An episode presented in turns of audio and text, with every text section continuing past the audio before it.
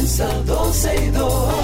Sergio Carlos, Karina, Larrauri llegan para darnos toda la información de los hechos, toda la diversión del momento. Todo, todo, todo, todo lo que quieres está en 12 y 2.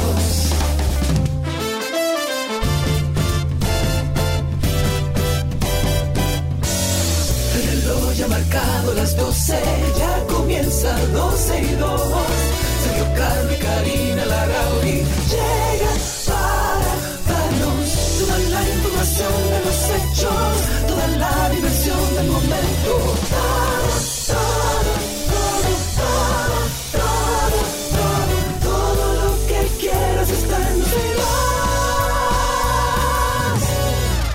2. En la vida hay amores que nunca pueden, Pueden olvidarse. Eh, nada.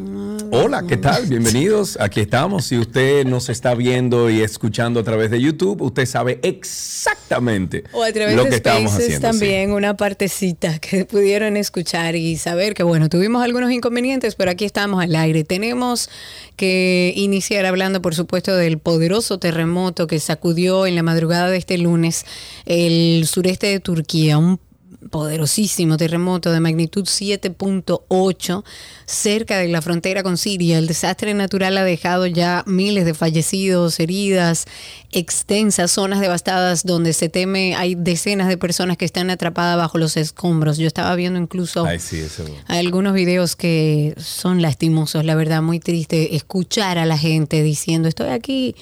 Ya el presidente de Turquía lo ha llamado el peor desastre que ha vivido el país. Hasta el momento se han reportado al menos 2.300 muertos, más de 5.300 heridos. De acuerdo al reporte de las autoridades, hay decenas de edificios que colapsaron. Los equipos de, re- de rescate están eh, tratando de buscar a sobrevivientes entre grandes pilas de escombros. Hay varios expertos que dicen que este sismo es el más fuerte registrado por los observatorios especializados desde el año 1939 cuando un terremoto de esa misma magnitud sacudió Turquía y dejó más de 30 mil muertos. Desde aquí a toda la comunidad, a todos los que puedan vivir aquí, nuestro apoyo. Incluso eh, escuché de alguien que estaba llamando a una periodista para saber cuál era su situación, pero evidentemente algo muy triste en Turquía. Bueno, en esa misma tesitura, el día de ayer también tembló aquí en República Sí. Dominicana, pero con una magnitud de 3.7 en la escala de Richter. Esto fue en el municipio de Matanzas, en la provincia de Peravia, y de acuerdo con los datos ofrecidos por el Centro Nacional de Sismología de la UAS, eh, el movimiento telúrico se efectuó a las 9 y 26 minutos de la mañana del domingo con una profundidad de 43.2 kilómetros aproximadamente. Y en torno a este tema, el Centro de Operaciones de Emergencia lleva dos años consecutivos realizando simulacros de evaluación por terremoto y a mediados de este año realizará un tercer ejercicio en coordinación con el Comando Sur de Estados Unidos. Hay que hacer estos ejercicios en la casa, hay que hacer estos ejercicios en el, lugar de trabajo. Tenemos que saber que en un momento de emergencia, dónde y cómo vamos nosotros a proceder para salvar nuestras vidas. Es bueno que usted lo haga en su casa, es bueno que usted lo haga en su trabajo, si usted es dueño de empresa. Señores, miren, mañana vamos a seguir, llame a los bomberos, que ellos incluso, ellos eh, le arman todo el protocolo y entonces usted puede ya eh, estar seguro de que con esos ensayos podría usted salvar alguna de las vidas o todas entre su negocio o su casa. Hablemos un poco de la nueva ley que regula los actos del Estado civil, que prohíbe que los padres asignen a sus hijos nombres que atenten contra la dignidad. Y usted dirá, ¿qué? Sí, señores, aquí hay gente que se llama 007, eh, hay gente que se llama Mercedes-Benz. Ahora eso va a estar prohibido. El tema es que no van a permitir nada que atente contra la dignidad de ese recién nacido, que genere... hay gente que se llama Merry Christmas, es verdad, lo acaba de decir Alan. Eh, pero tampoco nombres que generen confusión sobre el sexo de la persona y que ya posea uno de los hermanos. La ley 423 autoriza a los oficiales del Estado civil a negar la asignación de nombres que estén restringidos, esto al momento de registrar la declaración de nacimiento. Esta ley también señala que en caso de que surjan conflictos en lo relativo al nombre, porque puede ir una madre y decir, no es que yo quiero que se llame Frida Kahlo y, así es como quiero que se llame y si así es como quiero, pues el oficial del Estado civil queda facultado a negar la asignación de nombres que se encuentren en alguno de los supuestos mencionados. La legislación dispone que cuando se presenten este tipo de casos, el oficial que está ahí, el oficial civil, debe poner en conocimiento de la situación a la Dirección Nacional de Registro del Estado Civil para dirimir y resolver, y resolver el conflicto. Yo conozco de países que incluso tienen un listado de nombres que, que usted no puede salirse de ahí. Inicialmente, por ejemplo, en Argentina. Es un, poquito too much, ¿eh? Exacto. Yo recuerdo que cuando Federico me dijo que en Argentina había un listado de nombres y por eso casi todas las mujeres y hombres se llaman igual en Argentina, aunque con los años ese listado se ha ido ampliando grandemente. En inicio era un grupo de nombres y usted le asignaba el nombre que usted entendía que le gustaba. En este caso, lo que están tratando de hacer en nuestro país es de generar algo que regule el nombre que le ponen a un recién nacido y que no atente contra la dignidad ni que haya confusión en torno al nombre. A mí me parece muy bien. Vamos con la ley 423 sobre, sobre los actos del Estado civil. Em, bueno, esa no, no. Entonces dice que esto es eh, faculta a la Junta Central Electoral a solicitar a un juez la autorización de una prueba científica cuando la declaración de nacimiento sea realizada por el presunto padre y el oficial civil tenga dudas sobre la paternidad. Mm. Según esta nueva legislación, esa prueba científica será pagada por eh, con el presupuesto de la Junta Central Electoral. La norma legal también dispone en el párrafo 2 del artículo 73 que si el oficial civil tiene alguna duda sobre la existencia del niño o niña cuyo nacimiento se declara, entonces podrá exigir su presentación inmediata. Mientras en el párrafo número uno de ese mismo artículo, la norma legal señala que si en las solicitudes de inscripción de nacimiento fuera de, de la jurisdicción donde ocurrió existieran desavenencia entre los padres, será entonces asentado en la oficialía de la demarcación donde se produjo el nacimiento. Eh, esta última disposición contribuirá al, al, registro de nacimiento dentro del plazo de 180 días que concede la ley a partir de lo ocurrido del parto y también ayudará a la disminución del subregistro de nacimiento. Bueno, se está organizando la cosa y hay que tomar y dejar, hay que tomar y dejar. Yo creo que dentro del proceso de organización en, temas de registro civil y demás debemos prestar atención si hay algunas cosas que corregir, pero entiendo que era necesario buscar la manera de organizarlo. Hablando del defensor del pueblo, acordaron eh, junto con el Ministerio de Educación de la República Dominicana desarrollar un grupo de iniciativas para la enseñanza de la Constitución de la República y qué bueno. Esto con el ¿Tú te recuerdas una época que estuvimos nosotros que íbamos todas las semanas o dos o tres veces a la semana, íbamos tomando pedazos de la Constitución para explicársela al público, para que entendiera qué significaba, porque esa es la base de todos nuestros derechos.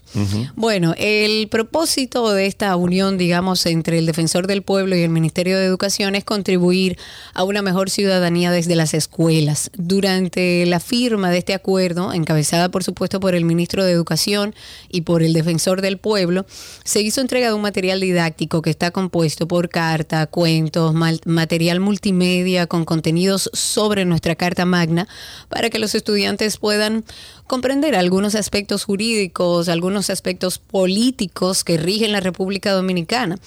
Pero además el ministro de Educación dijo que perdón, que para el ministerio es muy importante este acuerdo que pone a disposición un recurso que es fundamental para poder hacer llegar un mensaje constitucional a cada una de las escuelas del país. Aplaudo esta iniciativa, yo creo que es importante que también los dominicanos conozcan su constitución porque en ella está fundamentado sus derechos pero también sus deberes. Las redes sociales este fin de semana estallaron en indignación luego de que se hiciera viral el video de un joven que golpeó a otro joven en la Universidad de San Francisco de Macorís. ¿Lo viste? Sí, bueno, no vi el video, pero conozco el caso. Ok, ¿viste la respuesta del joven luego?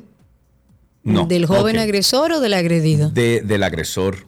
¿Qué dijo? Ok, una tontería grandísima. El momento quedó captado en un video en el que se escucha al agresor reclamar a la víctima identificada solo como Edgar el hecho de que hablara mal de su pareja, de su novia, afirmando que tiene fotos y conversaciones que confirman que habló mal de su novia.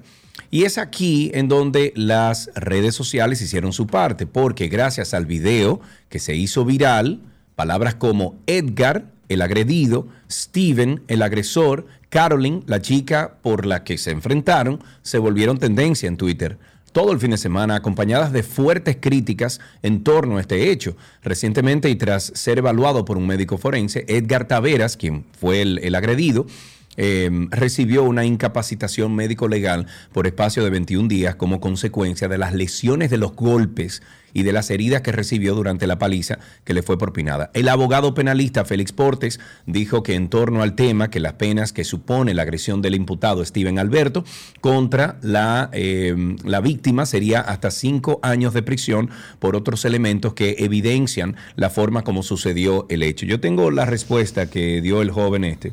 Búsquela ahí porque yo no lo, no lo escuché. La verdad es que es muy tontería triste. grandísima que dijo ese muchacho. Vamos a ver lo que dijo. Eh, comentaste que la víctima fue evaluada por un médico legista. Sí, sí, eh, fue evaluada por un médico legista y por eso le han dado el eh, 21 días para, para sanar, básicamente. Eh, pero es que yo te digo una cosa. Por un lado, el muchachito este, el, el Steven. agresor. eh, Steven, que es el, el- No, mentira, Edgar, que es el agredido. Se le tenía que. Ojo, no estoy diciendo violencia, ¿eh? pero se le tenía que llamar la atención porque si él estaba chismeando de otra. Eso, eso, no, eso no se hace, ¿verdad? Eso, eso es de mal gusto.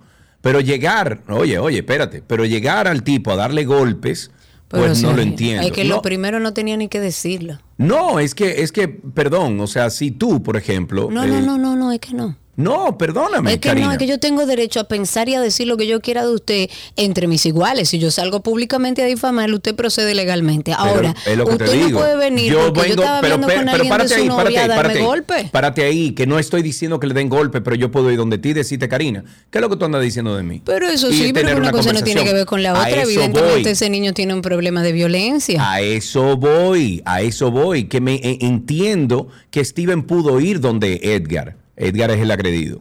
Steven es el agresor. Pudo ir donde Edgar y decirle, Edgar, deja de hablar porquería de mi novia, pero nunca recurrir a la violencia. de ninguna manera. Entonces a eso voy, él tiene derecho, Edgar- eh, Steven tiene derecho a reclamarle a Edgar, pero, Pero no, no llegar a eso. de ninguna manera. Escucha esto, vamos a ver si sale aquí, porque tú sabes cómo es, ¿verdad? Míralo aquí. Oye esto. su número, le mandé a decir con un compañero que es amigo de él. Al privado le mandé mis disculpas. Este, y por este medio, por este video, también mando mis disculpas tanto a Edgar como a la institución. El video se ha estado difundiendo bastante en la universidad por diferentes compañeros. Yo quisiera que tuvieran un poco más de respeto hacia Oye, Edgar. Oye, oye esto, o sea, eh, eh, No el agresor le dijo a los que estaban ahí graben. En el, en el video original, él dice, graben, graben, a mí no me importa, graben, ven. Entonces ahora que, que no, que no lo difundan.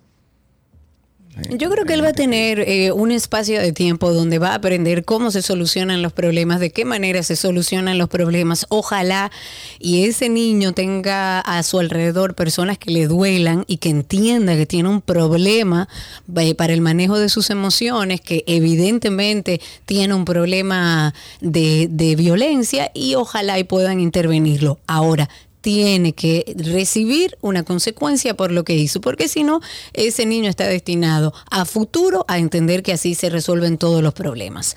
Eh, cambiando de tema, hablemos de Canadá, que desplegó un avión militar de, de vigilancia CP-140 Aurora en Haití. Esto para combatir las actividades de las bandas criminales en Haití ante la precaria, si es que se puede hablar de precariedad, eh, la precaria seguridad y, y en apoyo a la Policía Nacional Haitiana. Este avión según lo que informan, va a proporcionar información, vigilancia y reconocimiento para poder reforzar los esfuerzos y establecer y tratar de buscar la paz y la seguridad para la población de Haití. Esto según ha ido comentando el Ministerio de Defensa de Canadá. La ministra de Defensa de Canadá también dijo que el despliegue del avión de patrulla canadiense va a fortalecer estos esfuerzos para intentar luchar contra estos actos criminales que ya conocemos de mucha violencia y tratar de restablecer las condiciones necesarias para un futuro más pacífico, más próspero para ese país vecino. Recordemos que en los últimos meses Canadá ha liderado los esfuerzos de la comunidad internacional para atajar la crisis humanitaria que está viviendo Haití en este momento por todas las actividades criminales que están vinculados incluso a políticos de ese país. Eh, conchale, hay, hay muchas cosas otras que comentar, pero estamos sobre el tiempo, o sea que vamos entonces a empezar ya de esta forma. Esta es la primera parte de 12 y 2. Ya regresamos con mucho más contenido. Todo, todo, todo, todo lo que quieres está en 12 y 2.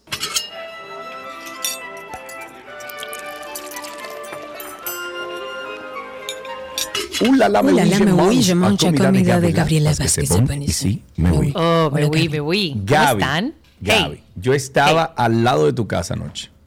Y no fuiste. Ah, no, pero lo tuyo ya es un descaro.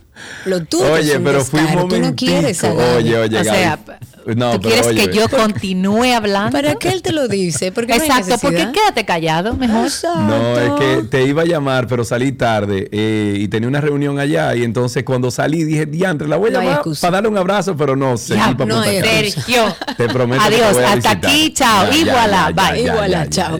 Gabriela. Regina te está con nosotros. No sé para qué Sergio la pone caliente, porque cuando andamos por ahí nos vamos ya sí. se incomoda. Y está bien, usted tiene razón. Oh, pero bueno, Oh. estamos en nuestra, en nuestra receta. Vamos a iniciar una semana interesante. Yo conocí este ingrediente por mi esposo extranjero, cuando él me dijo, hazme el favor, compramos una alcachofa. Nosotros recién casados. Y yo, poco experta en ingredientes y en cocina, le dije, ¿el qué? ¿Qué? Eh, ¿Cómo? ¿Qué es eso? ¿Con qué se come eso? Entonces vamos primero para aquellos que como yo no conocen este ingrediente. ¿Qué es la alcachofa, Gaby? Mira, la alcachofa hay una disputa, por decir así, dilema, si es una flor, si es un fruto, si es una verdura. Eh, yo, yo vi, la- o sea, vi la planta de alcachofa eh, y son, son flores, literalmente son flores. ¿En serio? O sea, hay un árbol que le sale esa flor. Sí, sí, Wow. no un árbol como un árbol, es como... Como un arbustito. Es como, wow, es como si fuera, es como del tamaño de la caña, por decirlo así. ok. Y las flores salen de, de los tallitos, o sea, no es un árbol frondoso que tú ves la, la, la flor. Pero eso debe ser un así. espectáculo verlo, porque las alcachofas son hermosas. Eso como fruto debe ser bellísimo. Bueno, y dentro de la parte de alimentación se considera eh, prácticamente como si fuera una fruta. Pero es una, una, para mí, obviamente es como si fuera la flor. Nosotros aquí no cultivamos alcachofa. Me corrigen si hay alguien que la esté cultivando, me encantaría saber. Por favor, avisen, claro, y más si es orgánica. Sumamente, a, a mí me encanta la alcachofa. Eh, comerlas natural, eh, los pétalos, como le dicen, es delicioso. Lo más valorado dentro de la alcachofa es el corazón de la alcachofa, porque la alcachofa eh, son como si fueran, para ser descriptiva, como muchas escamas grandes que vienen siendo sus pétalos. Exacto. Los de afuera son los más duros porque parecen como si fuera eh, uñas, así bien, bien gruesas. Entonces la idea es que tú la- las vas quitando hasta que te queda a lo, lo más tierno, que es el corazón de la alcachofa. Bueno, te voy a decir cómo se come en mi casa. Antes de Ah, llegar al corazón. Antes de Sí, llegar al corazón, ajá. aquí en mi hogar se sientan mi hijo más pequeño, que es fanático de la alcachofa también, con mi esposo. Ellos preparan una vinagreta, como aceite verde, vinagre, como si fuera para una ensalada normal, el clásico. Y se sientan hojita por hojita, meten la hojita, la llevan a la boca, vuelven y cogen otra hojita y así hasta que llegan al corazón. Exacto, pero eso es cuando tú las comes naturales, Exacto. que tiene un proceso para poderse cocinar. Eh, de hecho, voy a ver si en la semana encuentro eh, alcachofa natural para hacerlas, porque tienes que quitarle un poco de, de la de las de toda la parte de afuera, de, la parte de, afuera, de las hojas de afuera que son bien duras. Entonces lo que dice Cari, que se van comiendo los pétalos o las hojitas, eh, realmente uno con los dientes las eh, exprime, por decir así, porque no Le- se le comen las- arrastra como la la carnita arrastra. que tiene al final. Exactamente. Eso es, es. una delicia comerse las alcachofas así. Generalmente se hierven. Eh, hay una técnica que se le pone un, un poco de limón en la parte de abajo para que no se pongan negras y no se amarguen cuando uno las hierves, Ah, las mira. Hierve. Y luego entonces tú, tú, tú, tú te vas comiendo pues las hojitas o, o los pétalos de la alcachofa. Esa es una forma de comérsela natural. Eh, hay otra que tú las vas limpiando, la llevas al horno, que, que de hecho creo Así no tener... le he hecho. Sí, no, voy a, como te digo, voy a intentar buscar porque yo aquí eh, en la romana hay veces que sí consigo, que sí las he visto, por decir así. Voy a, voy- ahora, de la forma como más nosotros la utilizamos en casa, la vas a encontrar en frascos, en frascos o en lata y hay dos formas de cómo la vas a encontrar, una en aceite y otra en agua. A mí particularmente me gusta más la que vienen en aceites. En aceite hay algunas que vienen ya aderezadas y hay otras que vienen en aceites neutros. Eh, es deliciosa, de verdad, y podemos hacer muchas recetas con ellas. Es parte de lo que vamos a estar compartiendo con ustedes en la semana.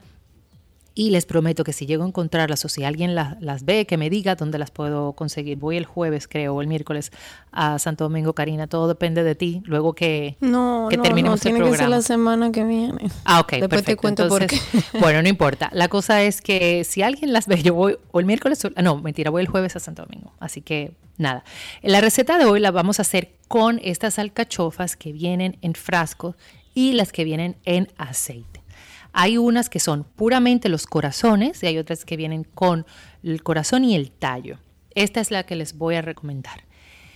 No aparecen necesariamente en todos los supermercados, va a aparecer más en supermercados como especializados, pero estoy viendo que eh, inclusive les puedo poner la marca que, que utilizo em, en el post que voy a hacer. Son deliciosísimas, deliciosísimas, deliciosísimas. La forma que la vamos a hacer es al horno, envuelta en pancheta con una crema de queso de cabra. ¿Qué te parece? Uy, Dios mío, qué rico. Voy a probar. Tú sabes que en mi casa solo la comemos así al natural. Nunca he hecho una receta, así que mándame toda esa, por favor.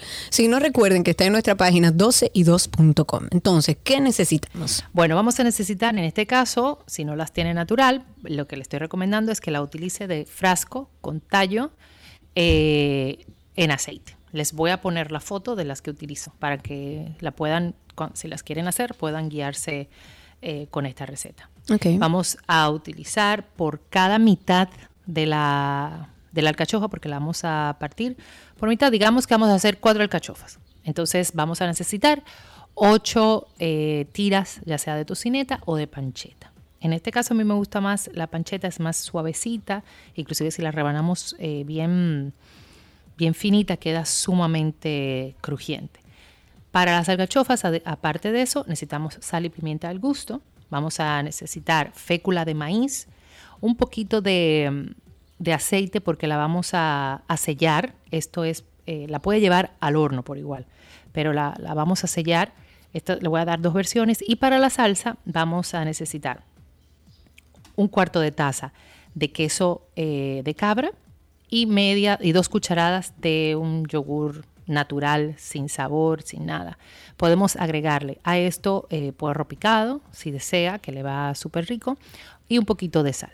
Entonces, lo que hacemos es que con estas eh, alcachofas que vienen en, en este aceite, la vamos a retirar y colocar boca abajo para que se estile el aceite que tienen dentro. Usted coloca un plato con un papel toalla, las pone boca abajo. Entonces luego, ya que estén un poquito drenadas, la vamos a cortar por mitad, la vamos a, em- a empolvar con la fécula de maíz, ya, y la vamos a envolver con la pancheta. Si usted la va a hacer eh, frita, o sea, no frita, sino en la sartén, la empolva primero con la, con la fécula de maíz y la sella de ambos lados. Entonces luego la va a envolver con la pancheta y la lleva al horno a grillar. Eso es un proceso. La otra es olvidarnos de la fécula de maíz y tener la mitad de la alcachofa envuelta en pancheta y la vamos a colocar en una plaquita para hornos o nuestro querido air fryer y la vamos a llevar a horno o al air fryer a una temperatura de 375 grados para el horno por unos 10-15 minutos aproximadamente, porque lo que necesitamos es que la pancheta prácticamente se tueste. Entonces, con la crema de queso de cabra, vamos a mezclar el queso de cabra con el yogur. Le podemos dar un toque de sal y de pimienta. En algunos casos, yo le he puesto un toquecito de aceite de oliva como para hacerla más líquida, pero la textura es deliciosa de cualquiera de las dos formas para quienes nos gusta obviamente el queso de cabra. Claro. Retiramos. ah, sí, a mí me encanta, o sea, de verdad. Fanfa. Entonces, ya teniendo las alcachofas listas de horno, la vamos a retirar y por arriba le vamos a colocar un toquecito de esta crema de queso de cabra. También van súper ricas con un poquito de blue cheese, que es así como nosotros la servimos aquí en Voilà. Nosotros tenemos ese plato que son las alcachofas grilladas con queso azul. Luego entonces para servir usted puede darle un toquecito de reducción balsámica que le va, o sea, mortalísimo ese dulce. ese dulce. Pero si lo quiere hacer aún más espléndido, pues entonces usted le pone su crema de queso de cabra y unas tiras, por decir así, o unos hilos de miel trufada. Señores, eso es un escándalo. De verdad, como usted lo quiera poner, si lo quiere poner como entrada, si lo quiere poner como guarnición, son deliciosas. Si no quiere queso, pues igualmente saben, deliciosas así, envueltas en pancheta y llevadas al horno o en su defecto grilladas previamente en una sartén y después entonces la envuelve en pancheta o simplemente la puedes grillar sin la pancheta, le pones el queso de cabra por arriba y, y voilà. Ahí está Montserrat, que me imagino, claro, que conoce muy bien este ingrediente, nuestra querida Josefina, que dice, ¿cómo es que se come eso crudo? Y cruda no, por lo menos no, no es posible comerla. No, no, no, es que no se puede comer cruda. No, eh, muy amarga. Yo no sé si hace mal, pero es muy amarga. No, no, no, no se puede comer cruda, no se puede comer cruda. Hay, ah, que, hay que hervirla eh, la natural o hacerla al horno. la alcachofa es sumamente recomendada porque tiene muchísima fibra, es rica en proteínas y también eh, está muy recomendada dentro de las dietas de baja caloría eh, porque son bajísimas en calorías. También em, puede nos ser dice Ana Cecilia, perdón que te interrumpa, que es una planta, una planta que no nos compliquemos. Ok, perfecto. Gracias. eh, una planta, desde un árbol, claro, una planta. Em, eh, como te decía, sumamente rica en fibras. De la forma que la consumas es deliciosa. Vamos a estar trabajando también una ensalada de alcachofa. De la forma que dice Cari, como se la comen, es natural. Em, hay unas que he probado que es la le dicen como flor de alcachofa, pero es el centro de la alcachofa llevada al horno, que es eh, wow, buenísima. Así que voy a tratar de ver si, si encuentro las naturales porque eh, se puede trabajar espectacular. Mientras vamos a ir trabajando con las más fáciles que conseguimos aquí, que son en frascos. Y como siempre les decimos, si usted tiene alguna receta que quiera compartir o nos puede ayudar con, esta, con este ingrediente de la semana, pues bienvenido, ya sea a través de la cuenta de 12 y 2 o a través de gabriela.reginato. Perfectísimo. Gracias, Gaby. Un beso enorme y bueno, Hablamos más tarde. Chao. Así será. Y hasta aquí nuestra receta del día en 12 y 2. Ya regresamos.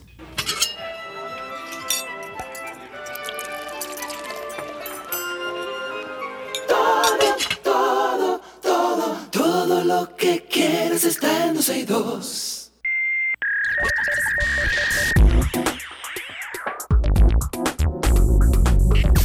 Lo mejor de la web les llega a ustedes gracias a Aeropack Mi Courier Netflix Ay, ay, ay. Ha lanzado un nuevo corto animado titulado Dog and the Boy, producido con imágenes generadas por quién, Karina Larrauri? Ay, por no me haga inteligencia artificial. No me haga eso. Bueno, mediante su cuenta de Twitter, Netflix Japón anunció con bombos y platillos este nuevo corto, co-producido por Rina, que es la empresa de, eh, eh, inteligencia artificial, y WIT Studio, responsable de la exitosa serie Attack on Titan. Y si bien esto demuestra que la inteligencia artificial es capaz de llegar a increíbles niveles de producción en un corto, la publicación de Netflix proclamó con orgullo que este corto está producido con este tipo de tecnología como una forma de ayudar a la industria que sufre una escasez de mano de obra. Sin embargo, esta noticia está causando furor en redes debido a que parte del diseño de los gráficos de fondo fueron hechos por la inteligencia artificial. Vía Twitter, los internautas manifestaron su oposición y dijeron que con esto se le estaría quitando el alma a la creación. Además, muchos se han indignado por el orden de los créditos porque estos se observa la descripción AI, o sea, eh, AI o Artificial Intelligence, plus Human, dejando a los animadores humanos en segundo plano y sin siquiera citar sus nombres. WIT Studio se encargó de diseñar a mano los dibujos y luego la inteligencia artificial de Rina, la empresa de, inteligencia artificial, fue la encargada de darles vida y retocarlos en diferentes etapas. Tú sabes que, Diego me estaba eh, comentando eso mismo. Diego me decía, mami, pero es que tú puedes ponerle, eh, un muñequito de tal cosa con tal cosa y te lo anima y te lo hace. Y él me decía cuál va a ser el futuro de los animadores si ya tú tienes una inteligencia artificial que te hace cualquier cosa que escape de tu imaginación. Bueno, pero si nos vamos a eso, ¿cuál era el futuro, por ejemplo, de los obreros que buscaban oro en California en los años 1800, finales de los 1800? Hoy se hacen con máquinas.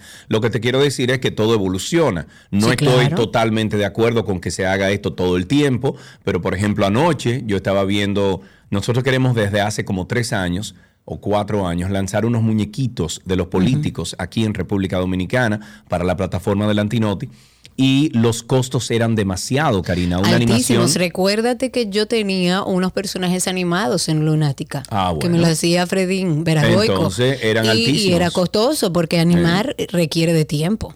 Sin embargo, se hacen dos minutos. Encontré anoche, déjame darte el nombre aquí, míralo aquí encontré anoche una compañía que se llama Create Studio, Create Studio, que es una aplicación que tú bajas a tu computadora, puede ser Mac o Windows, tú le, tú, a ver, tú y la inteligencia artificial diseñan unos muñequitos y luego tú solamente le tienes que poner las voces. Cuando le pones las voces, el mismo programa le mueve la boca de acuerdo a lo que estás diciendo.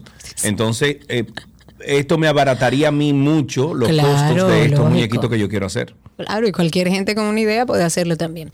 Bueno, perfectamente imperfecta. Si voy a titular este comentario dentro de la web. La aplicación Lensa, que quizás muchos de ustedes conocen, es una de las más populares a la hora de transformar cualquier foto de un usuario en increíbles ilustraciones. O sea, queda bastante bien.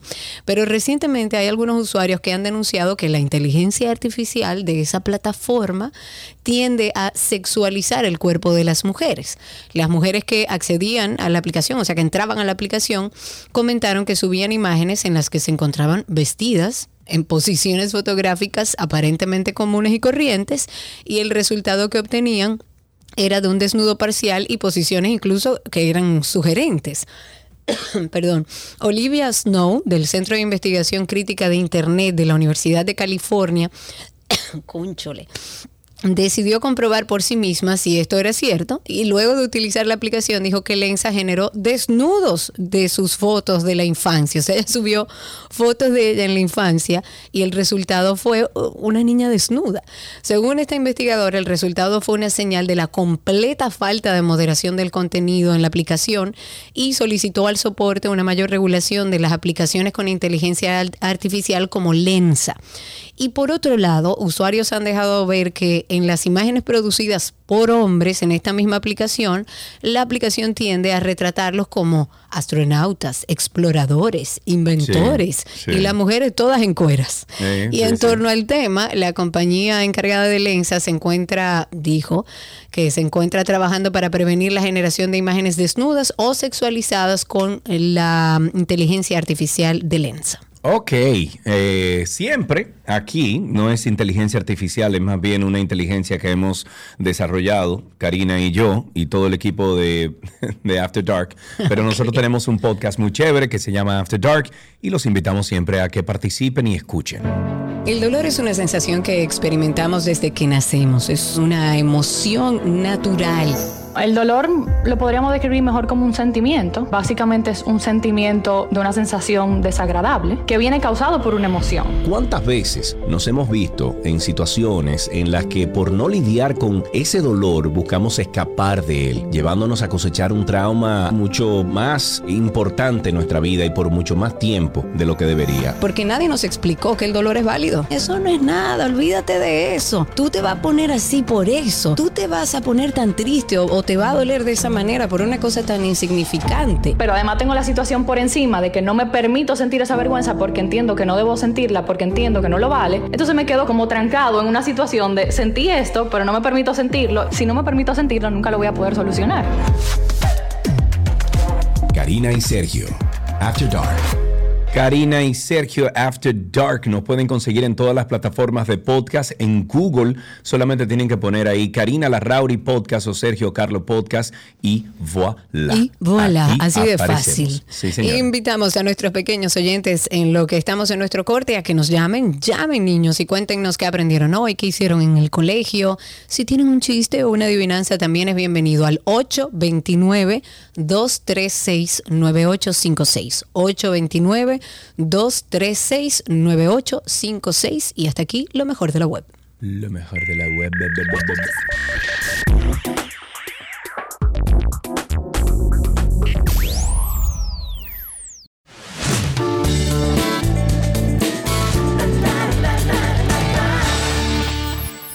Estamos Bueno. en las informaciones de entretenimiento.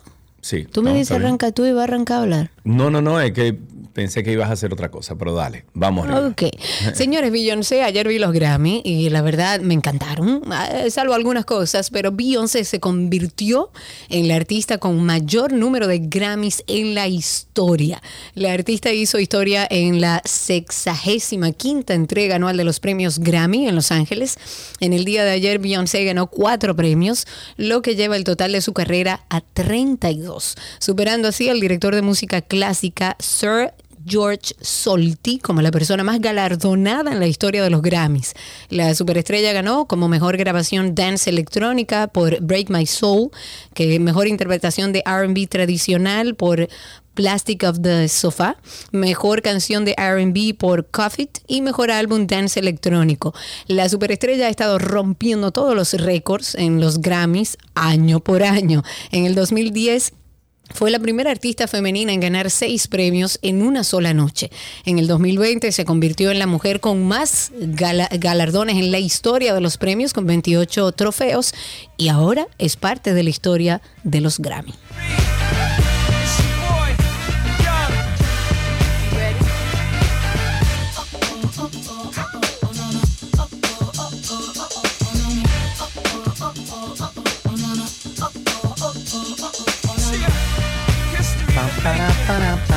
Es una buena canción de, de, Beyoncé.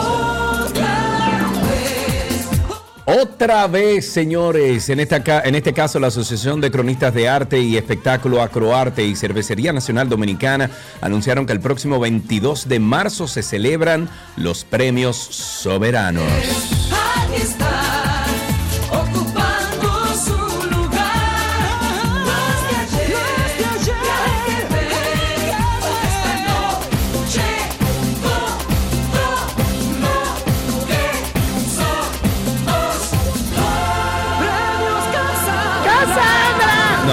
Soberano en este caso, pero bien. Eh, eh, les decía, señores, que recordemos que el pasado 26 de enero los ejecutivos de la premiación dijeron en un comunicado que la producción artística de esta edición número 37 estará a cargo de Alberto Sayas, a.k.a. Sayita, y explicaron que para el proceso de nominación y selección de los gana- ganadores se tomará en cuenta el trabajo que hayan realizado las figuras entre el 2021 y 2022. Los miembros de Acroarte han estado inmersos en, en las reuniones evaluativas, los renglones ahí clásicos, cine, popular, comunicación, de cara al galardón que por más de tres décadas ha apostado al talento dominicano. En lo adelante, estos cronistas se preparan para realizar las asambleas de nominaciones con la participación de todos los jurados de las diferentes categorías que se premian y es por esta razón que también informaron que están abierto o está abierto el proceso para que los artistas sometan sus trabajos para ser evaluados para la premiación. Yo nunca he entendido eso. Bueno, mira, No, eh, no lo una sé, vez es yo honesto. ¿eh? no es una crítica, es Voy. porque si Voy. tú eres Voy. un cronista de arte y estás dando seguimiento al arte para poder nominar y evaluar, yo como artista tengo que hacerte llegar mi trabajo. Sí, entonces eso se,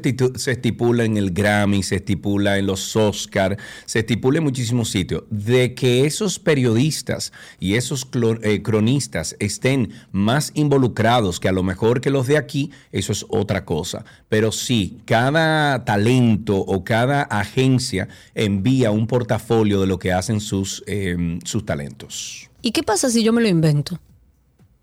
Yo me imagino que ahí es que entra la parte del, del- del cronista, ¿no? Donde tiene que verificar toda la información. Eh, bueno, puede ser. Dicen ahí que te van a llamar para presentar este soberano, que te vaya bonito.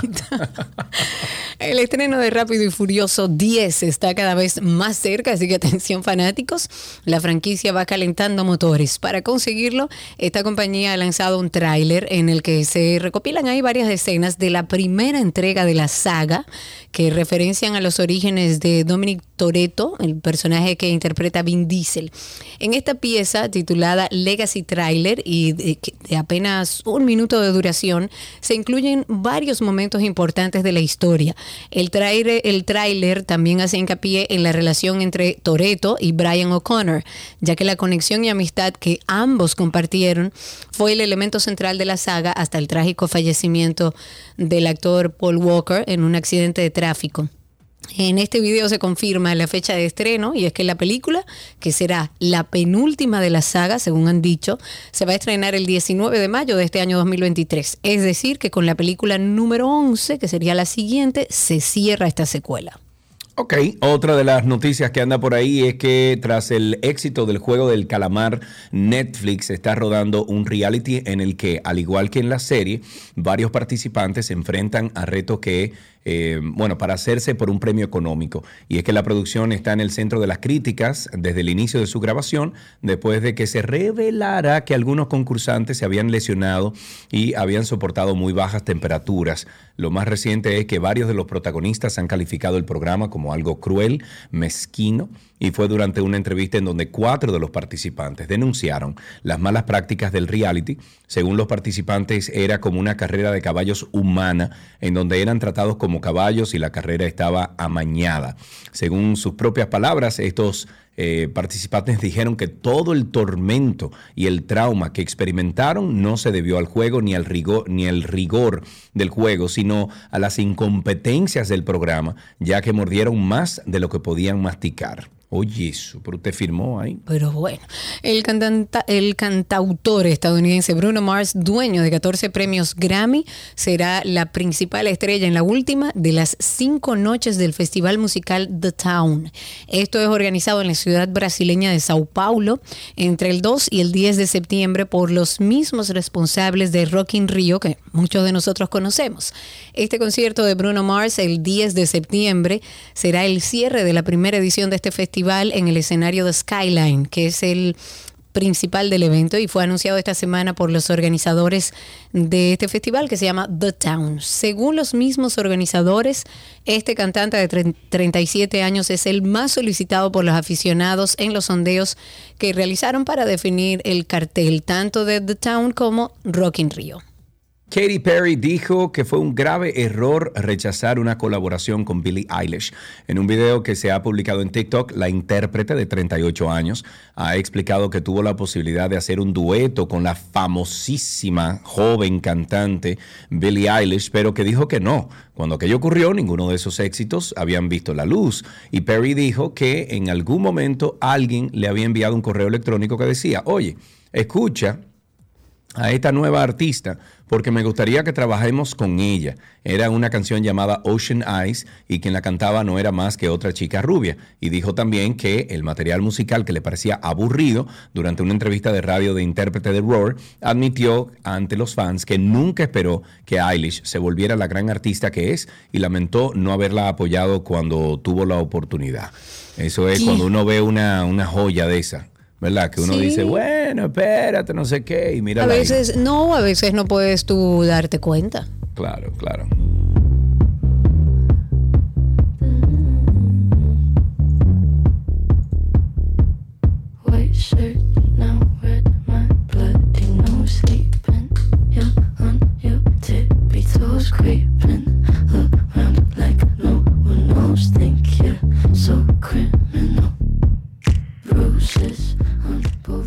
Bien, en otra información, en esta de Keanu Reeves ha interpuesto una orden de alejamiento contra un hombre que dice ser su familia.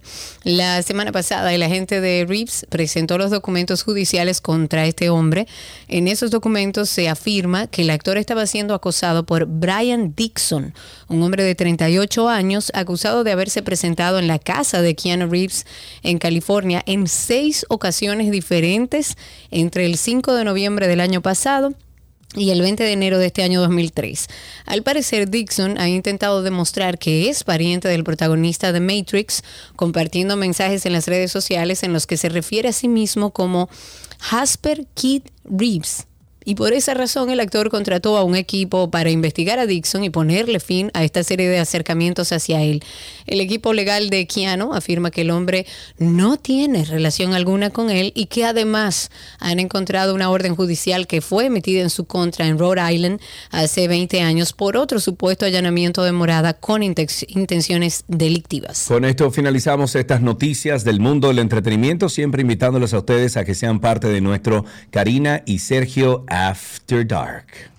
Porque también se tiende, como con la ansiedad y la depresión, a hablar de este tema como de manera alegre, como, ay, ese, ese tipo es medio bipolar o esa tipa es medio bipolar. Y el papel de la familia es muy importante porque estos pacientes no tienden a hacerse conscientes de que les pasa algo, porque lo único que cambia es su humor. Tenía sentimientos de inferioridad, de inutilidad, sentimientos de fracaso, mucha soledad, eso da mucha soledad, independientemente de la gente que tengas al alrededor. Además, estamos hablando de un trastorno, una enfermedad mental que afecta a muchísima gente. Lo primero es que se acerquen desde la parte de la empatía, no diciendo tú tienes un problema y necesitas ayuda, no, me preocupas. Me recuerdo hoy que a mi mamá yo le dije, mami, siento miedo de la vida. La semana pasada o el primer episodio de esta serie arrancamos con salud mental hablando de los trastornos de la ansiedad y hoy continuamos con la bipolaridad.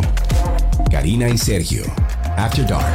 En Karina y Sergio After Dark, dentro del podcast, usted se va a encontrar que hemos hecho algunas series. Eh, ¿Qué significa eso? Por ejemplo, cuatro o cinco episodios tratando de algo similar. en ese caso, tratamos los trastornos de. Mm, uy, ¿cómo fue que le llamamos a eso, a, ese episodio, a esos episodios, Cari? Le pusimos trastornos. Eh, es que yo creo que ese no lo especificamos, Search. Hicimos una serie de lo que nadie nos explicó. No, no, no, no. Ahí eso hay una serie de, temas. Eso fueron los trastornos. Yo recuerdo, hay una serie que se llama Los trastornos de no sé qué.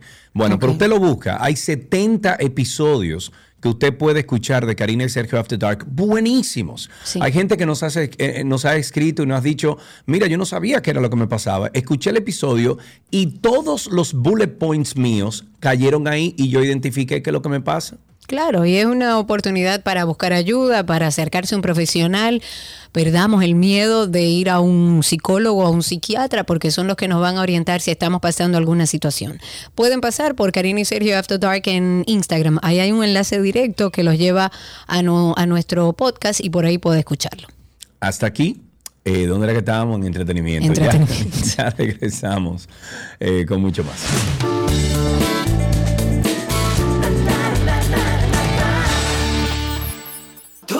Lo que quieres está en 262.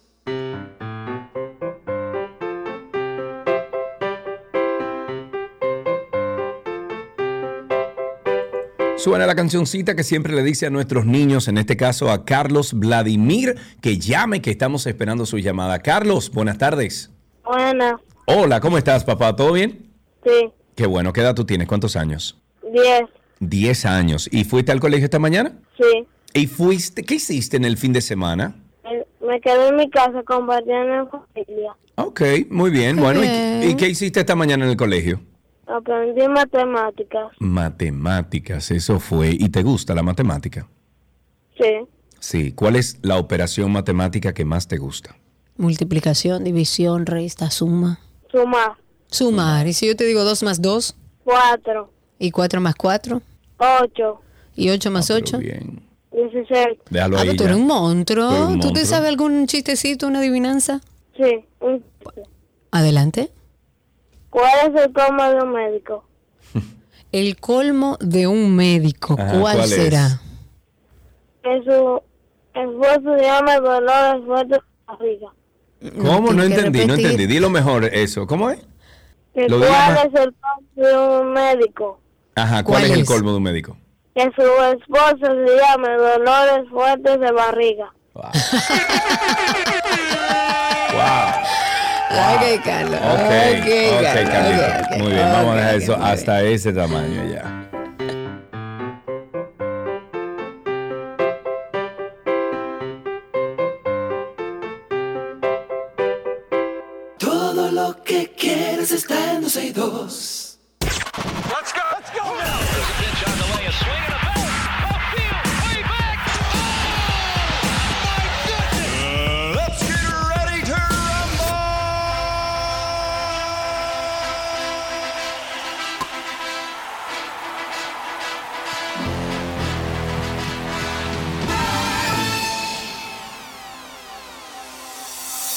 Arrancamos con el béisbol, un partido no apto para cardíacos. Los Leones de Caracas sacaron la mejor parte en su enfrentamiento frente a los Tigres del Licey en lo que fue la conclusión de la cuarta jornada de la Serie del Caribe. José Rondón conectó un batazo. ¿Cómo es que hacen? Ok, de doble mérito que remolcó a Isaías Tejeda desde la intermedia para Caracas de Venezuela de impuesta. eh, bueno, se impusiera 3-2 al, al Licey de República Dominicana en un choque que se extendió a 12 entradas. Hombre, Rondón también había empujado la vuelta del empate en el episodio 10 y cuenta con nueve producidas en la serie. Karina, yo tengo aquí, déjame ver si lo puedo poner. ¿Qué em, será? yo conozco una, una familia en Venezuela eh, que son buenos, nos, se han convertido en excelentes amigos nuestros. Y ayer, doña Elizabeth, que es, doña- tú tienes que conocer a doña Elizabeth, doña Elizabeth es un cuento, esa señora. Entonces ella me iba narrando, ella estaba en el estadio ayer eh, de pelota y me iba narrando todo lo que Ay, iba qué sucediendo. belleza, Dios mío. Y ella me mandó, atiende esto, ella me mandó esta nota de voz. eh, déjame ver, aquí está, déjame ponerla ahí. Ok, A ver. eh, escucha esta nota de voz que me mandó. A ver. Coño, Sergio, qué juego tan parejo y tan emocionante. De verdad que fue electrificante hasta lo último. Cinco horas de juego. ¿Puedes creer eso? Desde las siete y media hasta las dos y media de la noche. Increíble, ahí no se movía nadie. Ellos se quedaron ahí todo el tiempo, doña Elizabeth y don César. eh, son los padres de unos amigos míos. Y bueno, me, me- me iban contando, oye, ahora tal cosa y vamos a ganar nosotros. Y yo, sí, sí, está bien, Elizabeth, dale, no hay problema. ganen". Vamos, Dominicana, Dios mío. Otro, otra noticia de béisbol. Los Dodgers de Los Ángeles retirarán el número 34 que usaba el pitcher mexicano Fernando Valenzuela. Esto durante una celebración de tres días prevista para mediados de este año. Valenzuela fue parte de dos conjuntos ganadores de la Serie Mundial y se eligió además novato del año 1981 en el que también ganó el Clásico de Otoño y el Trofeo Saiyón. En seis ocasiones, este mexicano fue elegido al Juego de Estrellas durante sus 11 campañas en los Dodgers de 1980 hasta el 90. Los homenajes se van a realizar del 11 al 13 de agosto durante una serie en la que los Dodgers recibirán a Colorado. Me voy entonces con básquetbol. El equipo de baloncesto femenino Churchland JV de una escuela secundaria estadounidense expulsó a su entrenadora llamada Arlisha Boykins de 22 años después de que se hiciera pasar por una jugadora de 13 años durante un partido. En una grabación difundida en los medios locales, ¿tú estás oyendo? Eh, eh, se aprecia como la joven anota 1, 2 más 1 o sea, un 2 más 1 y hace un tapón con facilidad a una chica del equipo rival notablemente más baja. La entrenadora lució la camiseta de la alumna aprovechando que la, la chica se encontraba fuera de la ciudad. Por todo ello, Boy Kings fue apartada de sus funciones y con ella también el entrenador de jefe Churchland JV y el entrenador en jefe del equipo escalar de baloncesto femenino. Un portavoz de la escuela secundaria dijo que la administración del centro educativo se reunió con los padres y con todos los jugadores del equipo y se decidió al que, bueno, a que el club no volviera a participar en ningún otro encuentro de la presente temporada. Y claro, en una noticia de Fórmula 1, Max Verstappen parte como el máximo favorito para lograr el título en este 2023. El neerlandés goza de la posibilidad de enlazar su tercer mundial consecutivo, algo que solo han logrado en el pasado Schumacher, Juan Manuel Fangio y Sebastián Vettel. Schumacher, gracias. El otro que también fue capaz de encadenar una racha brutal fue Lewis Hamilton, a quien Max señala como su máximo rival con vistas a las competiciones que ya arrancan en el circuito dentro de un mes. Verstappen ha dejado claro que teme más a Mercedes que a Ferrari y dijo que tiene una lista personal de aquellos corredores que reúnen todas las condiciones para ser campeones y es que el piloto considera que George, Charles y Lando pueden convertirse en futuros campeones. En tenis, Novak Djokovic, quien la pasada semana ganó el Australian Open 2023, volvió al número uno del ranking ATP de tenis y ahora una medida de Estados Unidos le permitirá disputar el, el US Open después, después perdón, de haberse perdido la edición pasada del torneo. Y esto es gracias a que el gobierno de Estados Unidos anunció que a partir del 11 de mayo pondrá fin a la emergencia nacional de salud pública declarada por la pandemia del coronavirus y el serbio podría ingresar al país a pesar de no estar vacunado contra el COVID-19. En fútbol americano, las entradas más baratas para ver el Super Bowl entre los Philadelphia Eagles y los Kansas City en el State Farm Stadium en Arizona se venden por más de 4 mil dólares, impuestos excluidos, no incluidos. Esto a una semana de la disputa del partido que coronará al nuevo campeón de la NFL.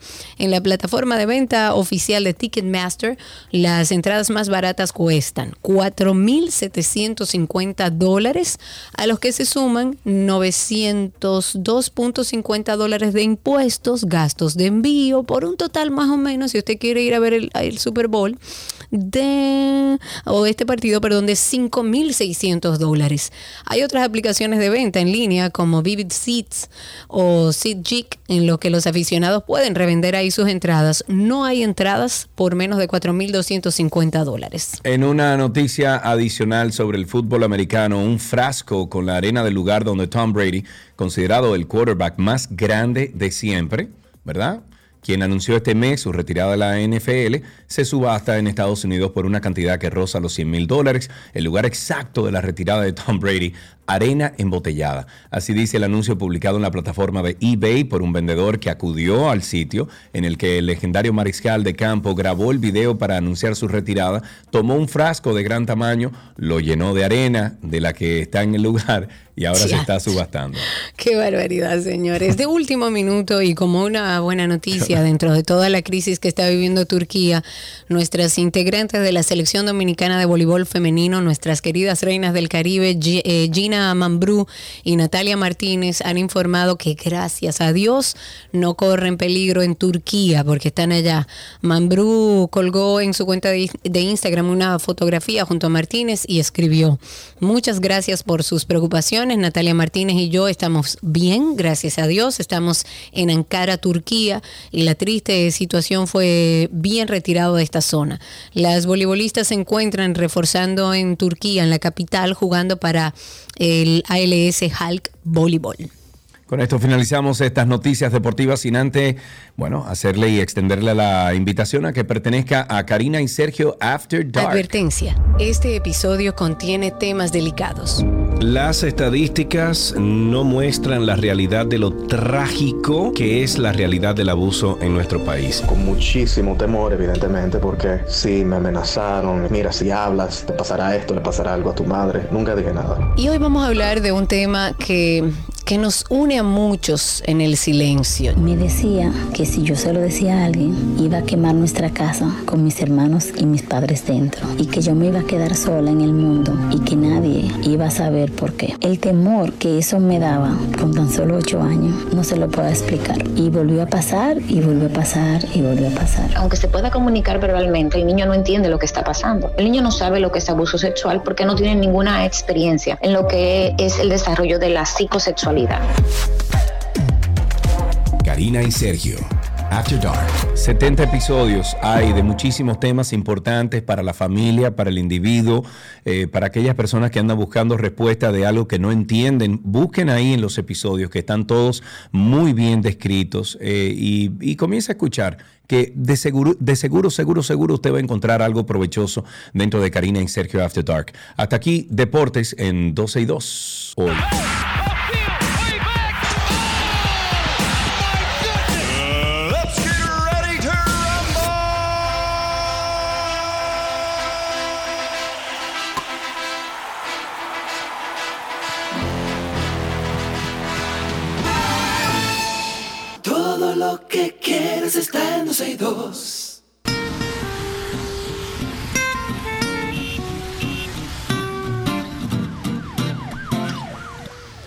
Estamos en nuestro segmento de tránsito y circo. Anote el teléfono por ahí, déjelo agendado. 829-236-9856. 829-236-9856. Cuéntenos cómo está la calle, cómo está el tránsito, cómo anda el circo.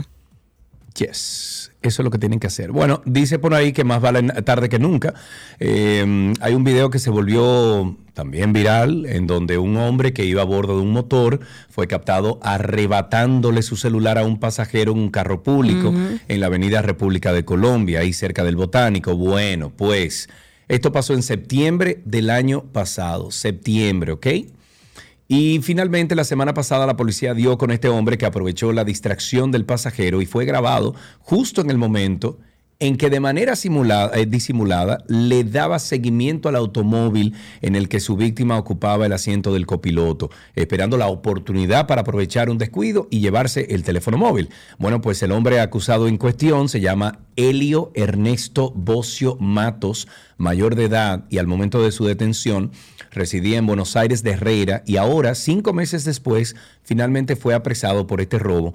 La uniformada dijo que el hombre será puesto a disposición del Ministerio Público para los fines legales correspondientes. Esos A ese señor le meten antisociales. 20 años ahora. Y a los políticos que se roban miles y miles y miles y miles de millones le meten un año y sale. Sí, exacto. Pero ese también tiene su tiene Ah, que no, cumplir claro, y claro, tiene que no pagar las no, consecuencias. ah, no. ok, No, no, porque no, una no. cosa no exime a la otra. No, no, para nada. 829-236-9856. Vámonos con la llamada, luego vamos con Twitter Spaces. Ahí está Raúl, nuestro amigo. Buenas tardes, Raúl. Buenas tardes, Sergio y Karina. ¿Cómo está usted, caballero? Dígame. El juego de anoche que fue ese, ese equipo dominicano y se jugó mal en esa última etapa de este juego. Eh, y otro tema ya, que tenemos que ponernos al día con esto, el tema de los terremotos, señores, los sismos. Eh, esto que ya pasó en Turquía y, y está pasando ayer aquí también, y otra vez se sintió una réplica y en Badir. Y me pregunto ahora si se estaban haciendo algunas campañas como simulacros y también hacer entrenamiento, especialmente mencionaron aquí, creo que fue Carlos, que mencionó lo de las, las escuelas, y, si se están haciendo algún programa para darle entrenamiento a los muchachos para que hagan simulacros y también en las oficinas para salir o tomar medidas de precaución, porque imagínense, mientras tanto, yo creo que la única forma que nosotros estamos combatiendo los terremotos es eh, eh, poniendo el- el- la mano izquierda como un puño, poniéndonos de rodillas y darnos golpes en el pecho. Oh, mi Dios. Oh, Dios. Raúl, gracias por tu llamada. 829-236-9856. Aquí tenemos a ver a Carlos Castillo. Adelante, Carlos, cuéntanos. Muy buenas, muy buenas. Le hablo desde el futuro, desde el 2050. ¿Cómo así? Espero que me crean porque si le creen que hay cambio y si creen que no hay corrupción, entonces tienen que creerme. No sea así, hombre. Les hablo, han pasado ya seis presidentes, estamos viviendo en una isla que es un oasis donde todas las personas que viven fuera pueden venir porque hay seguridad ciudadana, somos autosustentables y no necesitamos de exteriores, tenemos suficientes garantías. Han pasado seis presidentes, entre ellos uno fue Sergio Carlos y produjo Rosario en este tiempo de una inteligencia artificial. Oh, soñar no cuesta nada.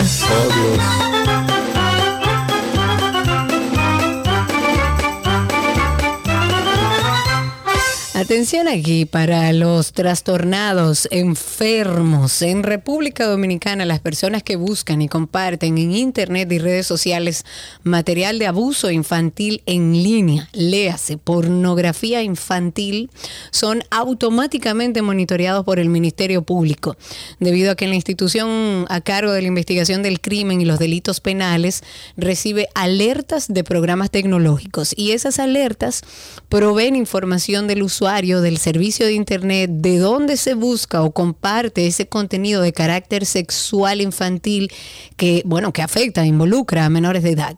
Esta información fue proporcionada por el fiscalizador de la Procuraduría Especializada en contra de Crímenes y Delitos de Alta Tecnología, dijo que la búsqueda de contenidos de niños, niñas y adolescentes a través de, programas peer-to-peer, que si quieres puedes explicarlo, eso es básicamente punto por punto, son detectadas con programas globales e instituciones de persecución de este flagelo a nivel de países como Estados Unidos. Y según el fiscalizador, para que el Ministerio Público inicie una investigación sobre este tipo de delito, no necesariamente debe haber una denuncia, porque el mismo es de orden público y está contemplado en la ley sobre crímenes y delitos. Este experto dijo que la República Dominicana recibe información sobre esos delitos de una fundación de los Estados Unidos que contribuye a localizar delincuentes que buscan contenido sobre pornografía infantil en redes sociales y dijo que en las investigaciones se incluye la dirección IP del dispositivo utilizado para buscar esos contenidos, aun sea un equipo que utilizó el Wi-Fi de otra persona para conectarse a Internet. Lo que sí es cierto es que si usted comparte, ve o busca contenido de este tipo, usted va o tiene el riesgo de ser monitoreado por los Estados Unidos y por el Ministerio Público local. Tenemos dos llamaditas ahí. Tenemos a mm, Baplum. Adelante, nuestro querido amigo Baplum. Baplum. Hola Sergio, hola Karina. Amigo mío, ¿cómo está la vida? Estamos bien, tú sabes, tirando para adelante, pero bien. Nunca Eso es lo importante. Eso es bueno, cuéntanos. Nunca tiempos pasados fueron mejores, siempre ahora. Y mañana va a ser mejor que hoy. Eh, Ya tú sabes. díganos, señor. Eh, quiero decir, sí, sí, ya, muy bien. Quiero decir dos cosas. Una, eh, por primera vez a- ayer sentí, no sé ni qué decir lo que sentí cuando llegué al semáforo de la 27 con, Núñez- con, con Máximo Gómez. De verdad sentí como angustia, o no sé qué fue, como un 2 el de limpiavidrio de eso. Yo me puse nervioso y a, y a no obstante a, a estar ahí como tres agentes de la DGC. Eh, pero yo no sé hasta cuándo vamos a llegar con esto. Y otra cosa que me gustaría resaltar, no sé dónde fue que escuché, que en San José de las Matas eh, tienen a los motores que andan con sin los mofles. Eh, no digo nada, pues yo sé que estoy hablando porque está rodando el aquí. El, el. Eh, eh, eh, que no permiten que los motores hagan bulla, que los retienen cuando andan sin el mofle. Yo lo veo muy bien. Ojalá y aquí, aunque sea eh, empaquearte bien en esa zona ahí, lo hagan para ver si se replica en otros sectores. Eh, nada, son las una y pico. Yo creo que todos deberíamos estar comiendo algo, aunque sea usted de ahí agachado. Un saludo a Barney, que tengo mucho que no lo veo, no lo siento. Y que todos sean felices y que siga perdiendo el liceo allá afuera, que me importa. Bueno, pues nada, lo vamos a ver ahorita. Adiós. Bye bye.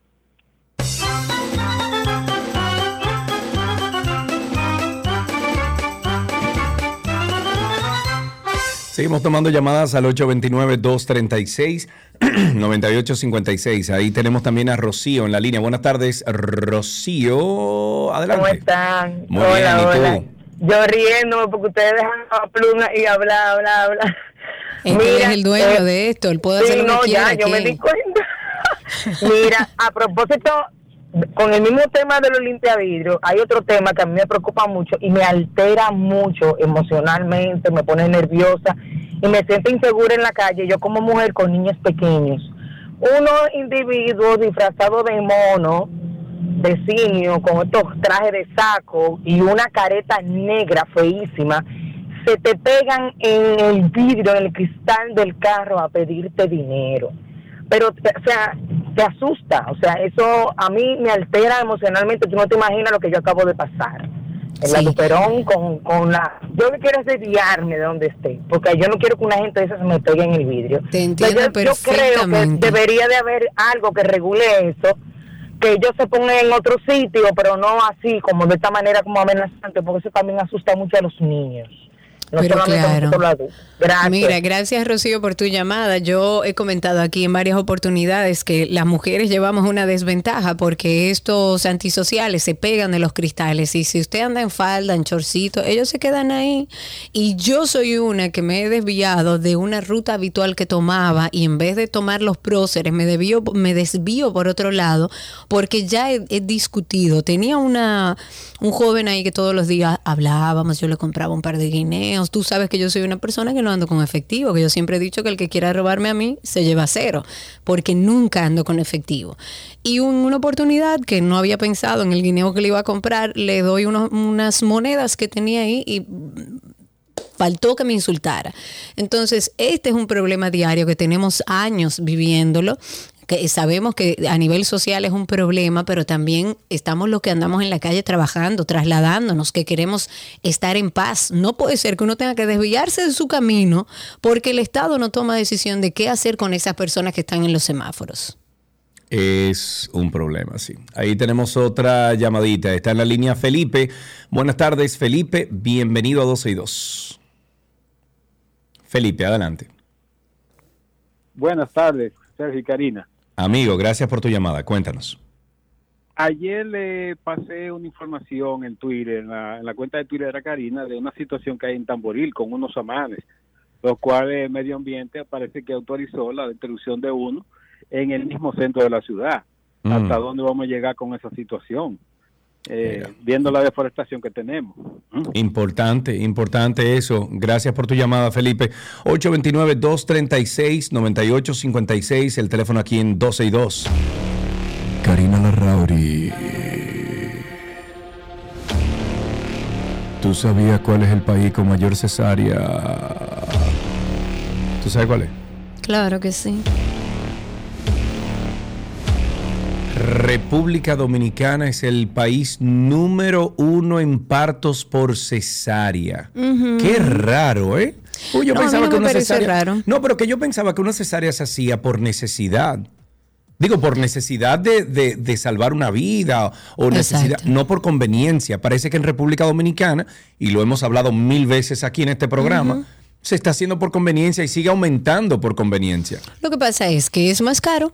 Lo que pasa es que ese médico ginecobstetra puede cuadrarse y hacer siete cesáreas en un día. Me excedí, pero ¿Cómo? bueno, muchas cesáreas en un día. Mientras que una mujer que está en labor de parto, hay que esperar que haga su labor de parto. Usted no puede programarse, usted no puede irse mucho de viaje, porque si tiene una o dos personas que están por dar a luz, evidentemente es más difícil.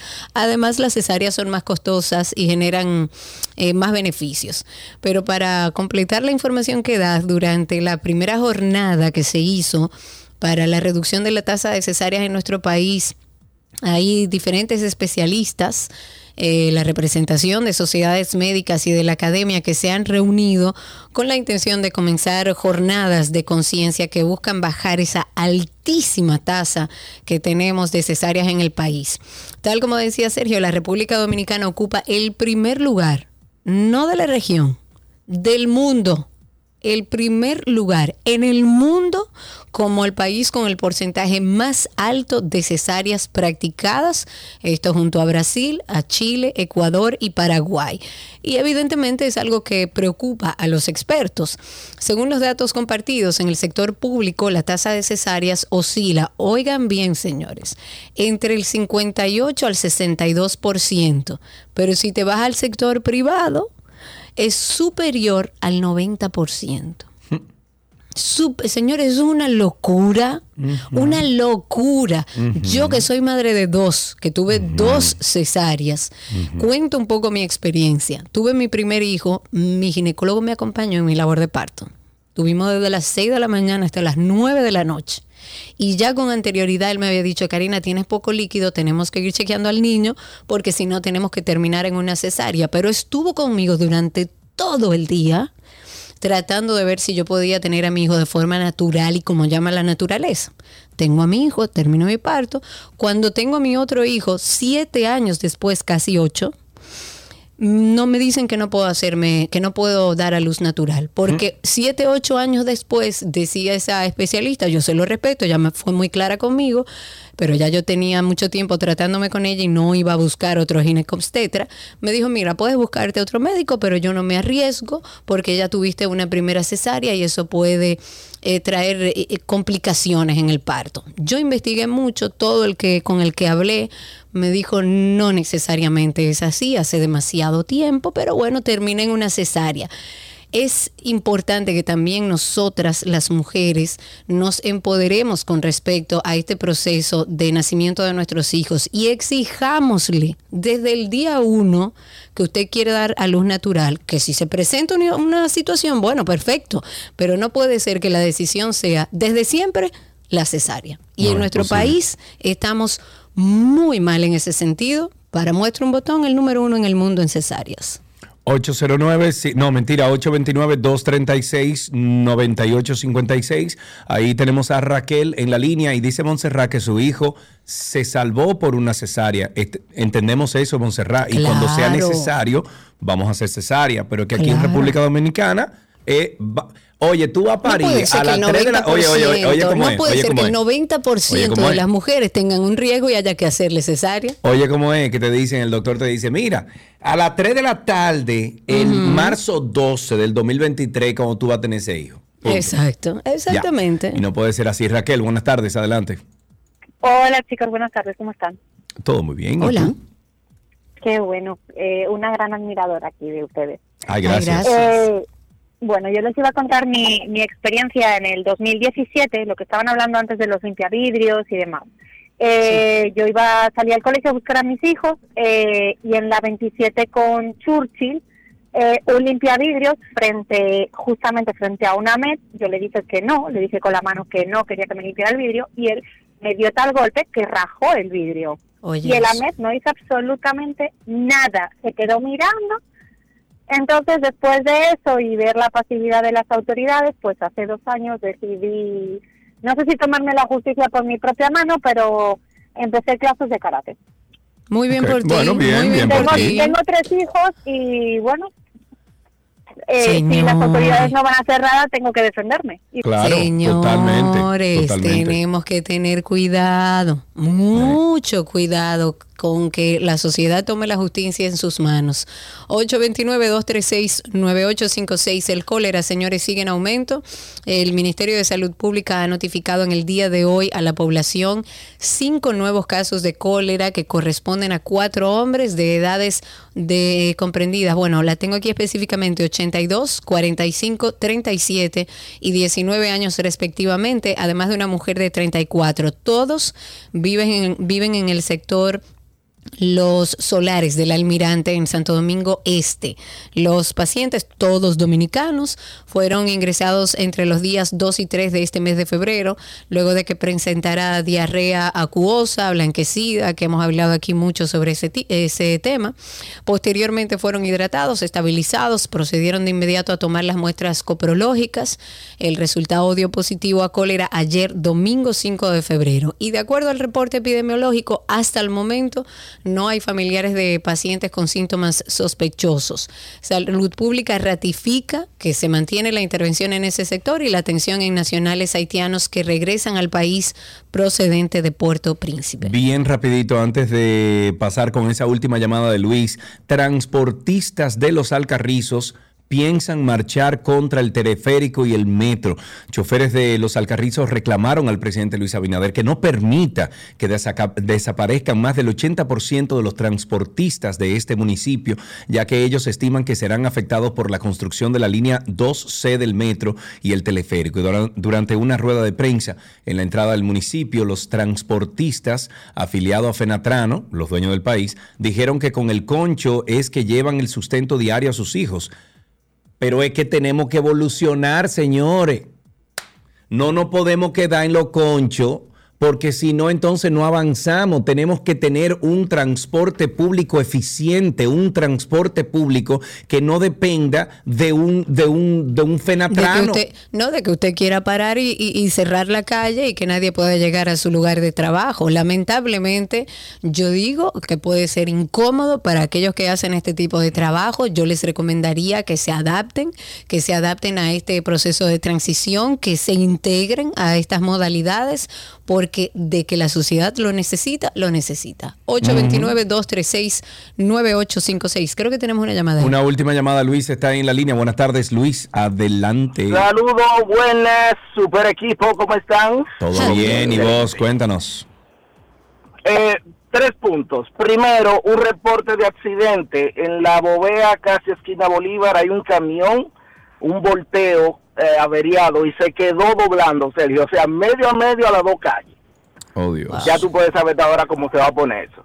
Qué cosa tan grande. Gracias por tu llamada, Luis. Y con esto finalizamos Tránsito y Circo. Gracias por la sintonía. Regresamos con mucho más. le ha dado un cariñito a su gordito, su gordito, su gordito. Había una vez un circo que alegraba siempre el corazón. Sin temer jamás al frío o al calor, el circo daba siempre su función. Siempre viajar, siempre cambiar. Otro país, otra ciudad. Es magistral, sensacional. Somos felices al conseguir a un niño hacer reír.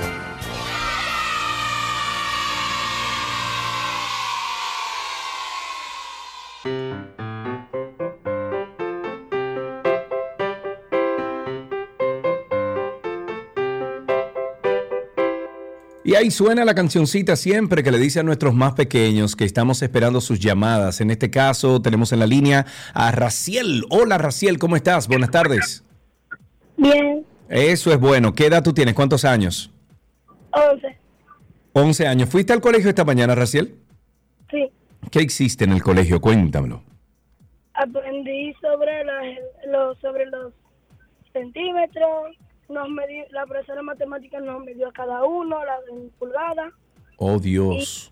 Y, Y eso, en y eso no es, Raciel, mira, y eso no es demasiada información. ¿O te gusta aprender?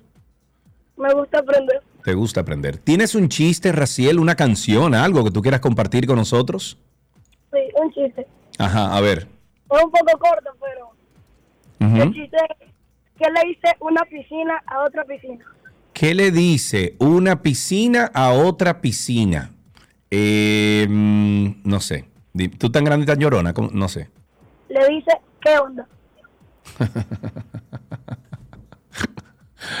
Ay, Dios. Ok, Raciel, no hay problema. Gracias por... Emma, mira, te, te voy a, te voy a decir yo uno, ¿ok? A ver. Li- eh, eh, ¿Estás listo? Un acertijo te voy a compartir. ¿De acuerdo? No. Pero espérate, pero vamos, pero entretenme, papá, o sea, entretenme, ¿ok? Mira a ver si tu papá y tu mamá o quien esté en el carro contigo ahí puede descifrarlo, ¿bien? Ok. Ok. ¿Cuál es el oye, oye esto, Raciel. ¿Cuál es el animal que camina sobre cuatro patas por la mañana, dos patas por la tarde y tres patas por la noche? El humano. Ah, no, te lo dijeron, así sí es bueno. Muy bien, gracias por llamar. Hasta aquí, ¿qué aprendiste en el día de hoy?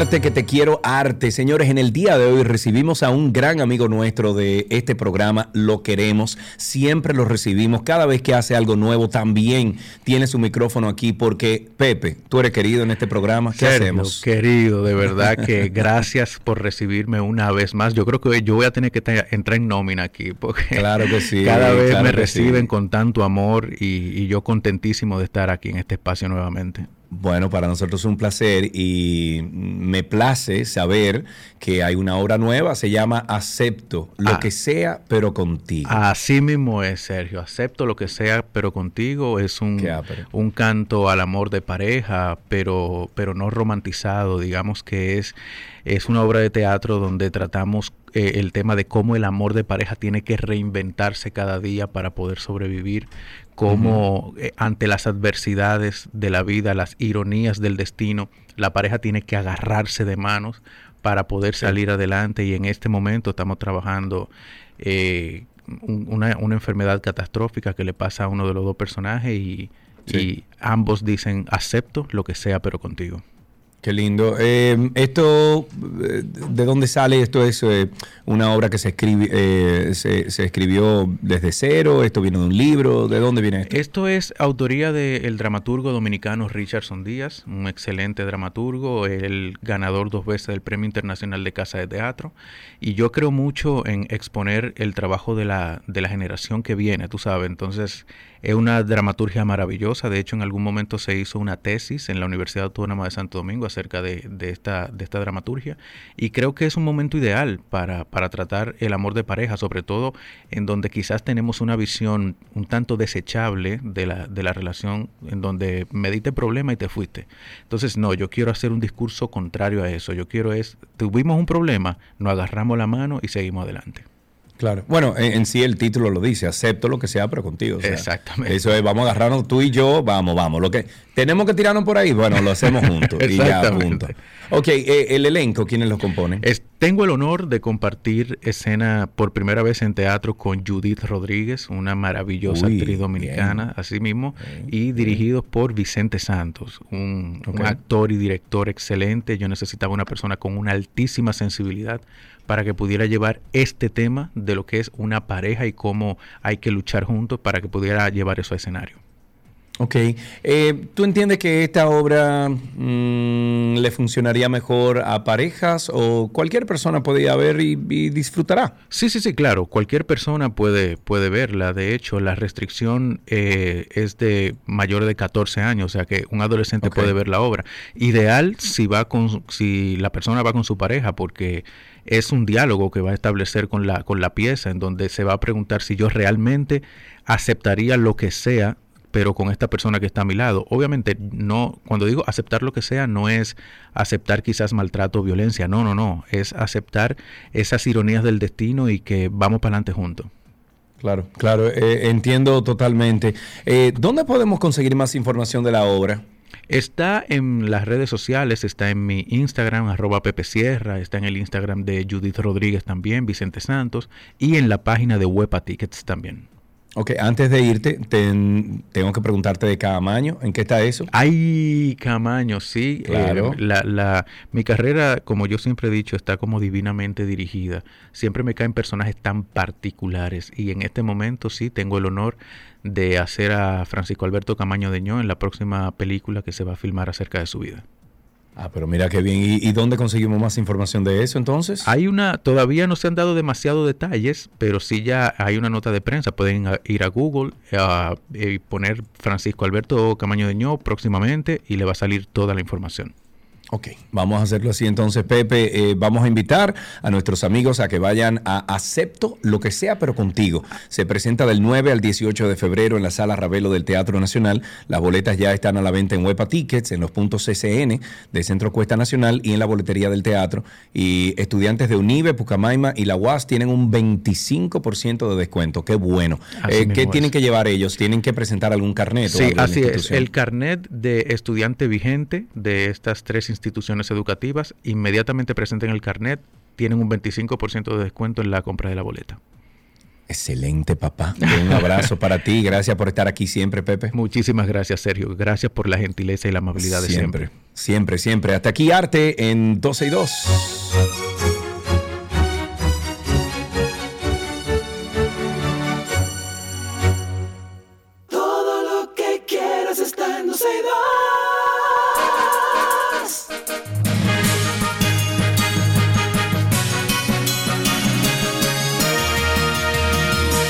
Actualicemos unas cuantas noticias. El, cole- el Colegio Médico Dominicano convocó a una serie de marchas en distintos puntos del interior del país en rechazo a la solu- resolución del Consejo Nacional de Seguridad Social que establece aumentos en los honorarios médicos y coberturas a pacientes.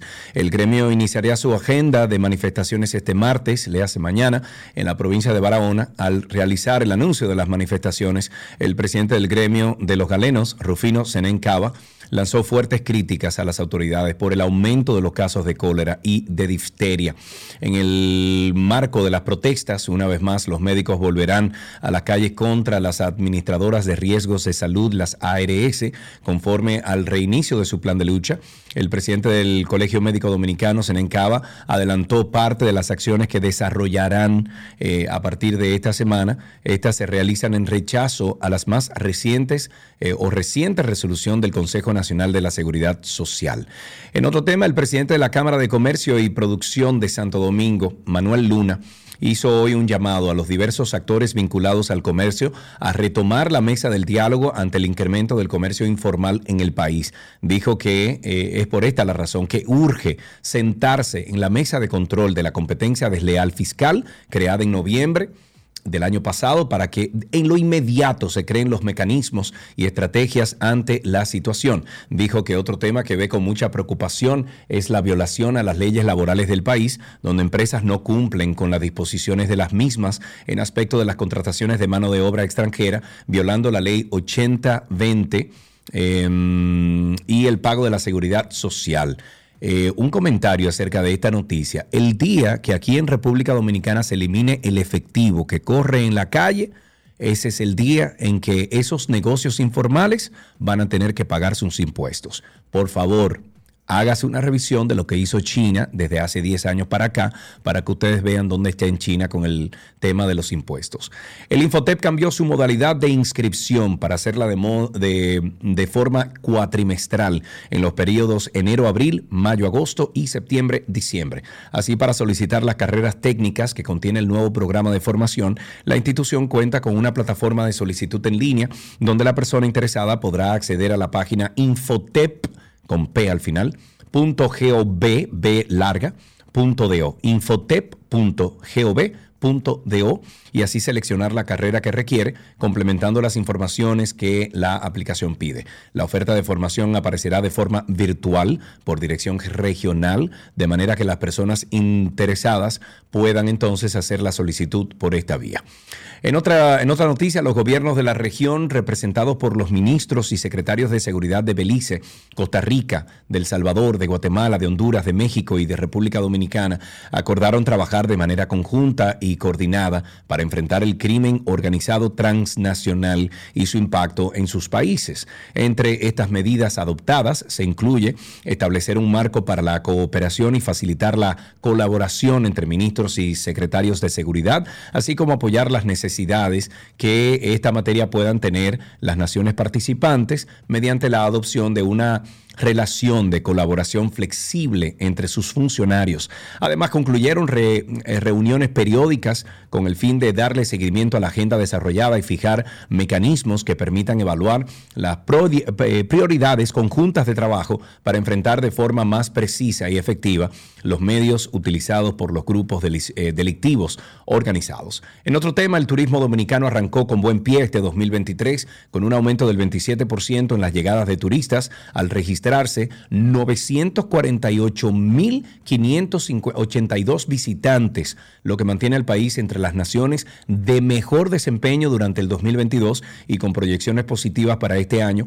Eso informó hoy el Ministerio de Turismo. Según estos datos, el recién terminado mes de enero se convirtió en el, oigan bien, y estoy citando, el mejor mes de enero de la historia para el turismo en República Dominicana, con la llegada de casi un millón de visitantes, 958.582, lo que se traduce en un crecimiento de un 52% en llegada total de turistas por aeropuertos y puertos del país. Vía cruceros llegaron 273.845 eh, personas, o sea, eh, personas que llegan por crucero, para un crecimiento de un 191%. La llegada vía marítima tuvo alto impacto en la economía de las provincias donde se ubican los puertos del país. Ojalá que esos cruceros, cuando lleguen a esos puertos, eh, los mismos cruceros y las turos operadoras lleven a esos cruceristas eh, a esos negocios locales para que se dinamice eh, la, la economía local. En otra noticia, no hay dominicanos afectados por el terremoto de Turquía.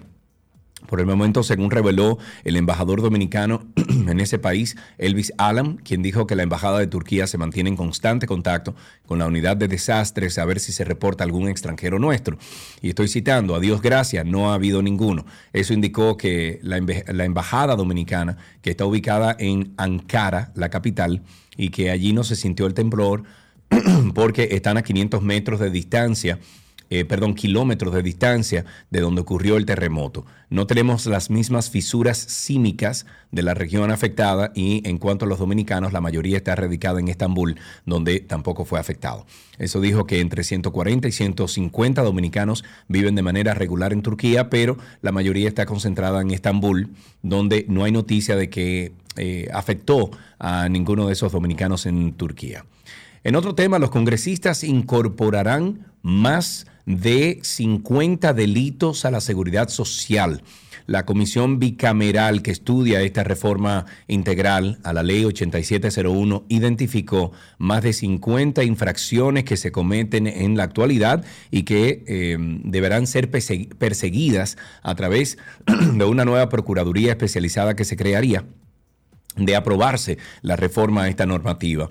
La información fue dada a conocer por el legislador Juan Dionisio Rodríguez Restituyo, quien preside una subcomisión de la Comisión Bicameral que estudia la pieza y reveló que la Dirección General de Información y Defensa de, mm, y defensa de los afiliados a la seguridad social informó a los comisionados las quejas, las reclamaciones y denuncias más frecuentes que reciben desde el 2011 a la fecha dentro de las principales infracciones y sanciones que entiende deberían ser consignadas por la ley, entre las que figuran a quienes de manera dolorosa o malintencionada efectúen facturaciones de consumos, procedimientos, diagnósticos, analíticas, hospitalización u otros servicios que no consumiera el afiliado, lo que afilien sin consentimiento eh, eh, de los afiliados de forma directa o por delegación de las ARS y AFP y quienes de forma dolosa, bajo amenaza o presiones, obtuviera el consentimiento del afiliado para lograr su, su afiliación a cambio de la ARS. En otra noticia, la Policía Nacional detuvo este lunes al limpiavidrios señalado como el agresor de una joven de 19 años a la que propinó una pedrada en el sector de los, de los prados del Distrito Nacional tras no darle dinero por limpiarle los cristales de su vehículo. Se trata de José del Carmen Núñez, conocido como Cuatro Dedos, quien fue detenido en la avenida Winston Churchill. A Cuatro Dedos se le atribuye lanzar una piedra al cristal lateral izquierdo del vehículo en que viajaba la joven, hecho ocurrido próximo a las 9 de la noche el pasado martes 31 de enero en la calle Olof Palme, esquina Núñez de Cáceres, luego de exigirle dinero y de esta no entregárselo. Eh, bueno, tras la agresión, de inmediato huyó del lugar. La policía dijo que la joven debió recibir atención médica y que acudió el pasado sábado junto a su padre a presentar una denuncia formal del hecho. Y dice, no tengo nada que decir porque no fui yo. Hay, videos que los busquen. Eso manifestó el hombre mientras era llevado al destacamento policial. Esto fue ubicado en, en el sector Naco del Distrito Nacional. No obstante, el vocero de la Policía Nacional, Diego Pesqueira, precisó que la joven afectada identificó al detenido como el hombre que la agredió.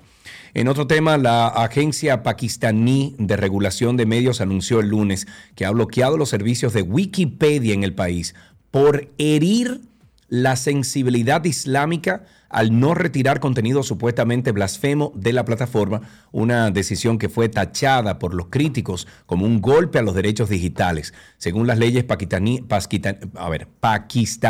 ahora sí, sobre la blasfemia, cualquier condenado, oigan, por insultar al Islam o a sus figuras puede ser condenado a muerte, aunque el país no ha ejecutado nunca esa pena. Pero incluso las acusaciones al respecto suelen bastar para provocar turbas violentas e incluso asesinatos. Grupos de derechos nacionales e internacionales afirman que a menudo se emplean acusaciones de blasfemia para intimidar a minorías religiosas y resolver disputas personales.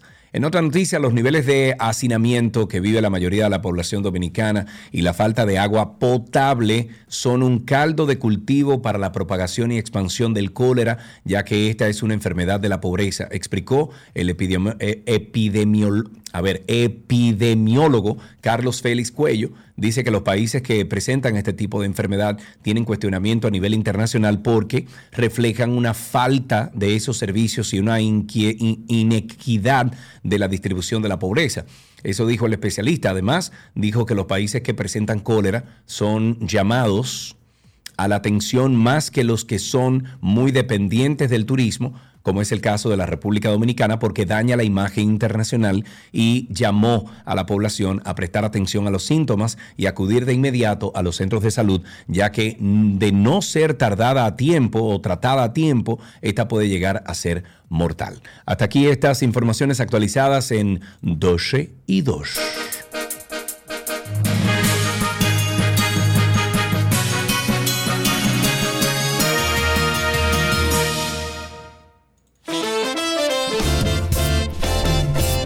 Pórtense bien, señores. Mañana seguimos aquí en 12 y 2 a las 12 del mediodía. Karina estará mm, eh, fuera del país unos días trabajando, pero tendremos invitados, como siempre, acompañándome aquí.